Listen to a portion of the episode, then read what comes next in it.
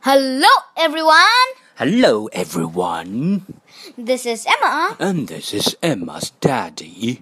你的声音好怪啊！啊，那因为你的声音很怪啊，所以我也就跟你学。我的声音哪有所以很你能怪正常一点吗？来，乐，备起。 ？Hello, everyone. This is Emma. Hello, everyone. This is Emma's daddy, 沈婷 Uncle Tim. Yeah. Yeah. OK. So 今天又是到了老爸读诗的时间了。 Yeah 呃，我给你找了一首非常有趣的诗。嗯。你看一看这首诗的题目。Look at the title of the poem. Be glad your nose is on your face. 为什么？嗯，鼻子长在你的脸上，你就暗自高兴吧，是不是？很就很高兴，你的鼻子能长在你的脸上，大概就这意思吧。那作者是 Jack Prelatsky。Anyway，我们来读读这首诗吧，听好啦。Be glad your nose is on your face, not pasted on some other place. For if it were where it is not, you might dislike your nose a lot. 因为如果它不长在你的脸上，你可能就不会那么喜欢你的鼻子喽。我们看看它下面怎么说的：Imagine if your precious nose was sandwiched in between your toes. Ew, that clearly would not be a treat, for you'd be forced to smell your feet. 如果鼻子长在你的这个脚趾头中间的话，那你就你就天天就得闻你的臭脚丫子的味道了吧？And your nose would be a source of dread were it attached atop your head。什么？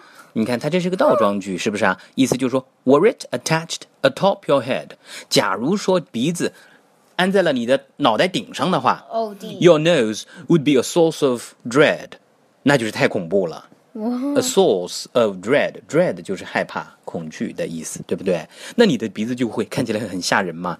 It soon would drive you to despair. What? Why? Because forever tickled by your hair.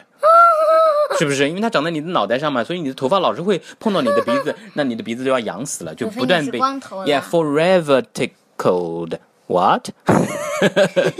OK，光头的人就没有这个烦 恼了，是吗？And 下面一个还有一种可能，within your ear, your nose would be an absolute catastrophe。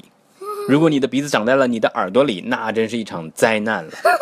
For when you were obliged to sneeze, your brain would rattle from the breeze. 什么意思啊？就是当你打喷嚏的时候。啊哈，那你这个脑子肯定，因为它鼻这个耳朵和和你的大脑是连着的嘛。对因为你打喷嚏的时候，然后哇，是然后就一下子就怎么着，你的大脑也会被震的，被那个气流给震动到嘛，对不对？是啊 Be- would rattle from the breeze. 太可怕了。嗯哼，and 啊，最后了，最后一段了，他怎么说的？Your nose instead through thick and thin。什么叫 through thick and thin？嗯，through thick and thin 就是一个词组，就表示啊，历尽各种艰险或者不畏艰险，不管怎么样吧。Your nose instead remains between your eyes and chin。就不管怎么哦样，鼻子就长在两个眼睛和下巴之间的这个位置，对不对？Not 哦 pasted on some other place, Be glad your nose is on your face，你就高兴吧，哈哈，你就谢天谢地吧， 是不是这个意思？嗯所以呢，人的这些器官长在哪儿也是有啊，些道理的。好吧，要不然你最后再来把这首诗读一遍。这 OK 首诗还挺简单的，你来读读看啊。OK， Be glad your nose is on your face, not pasted on some other place. For if it were where it's it is not, you might dislike your nose a lot. Imagine if your precious nose were sandwiched in between your toes, were sand uh, that clearly would not be a treat, for you'd be forced to smell your feet. Your nose would be a source of dread were it attached up top your head. It soon would drive you to despair, forever tickled by your hair. Within your ear, your nose would be an absolute cata- catastrophe，嗯 catastrophe. 灾难的意思。 For when you were Obliged. obliged to sneeze, your brain would rattle from the breeze. Your nose instead, through thick and thin, remains between your eyes and chin, not pasted on some other place. Be, Be glad your nose is on your face 。是不是还挺好玩的？这个是的，就是有点拗口。有一点点拗口，是的。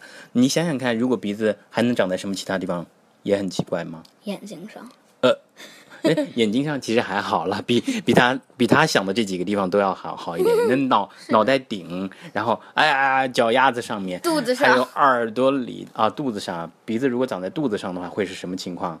生孩子的时候你的鼻子。乱七八糟 的，好吧？OK，so、that's all for today. Goodbye, Goodbye, goodbye. 不过想到生孩子的问题，男人好像没有这个苦恼。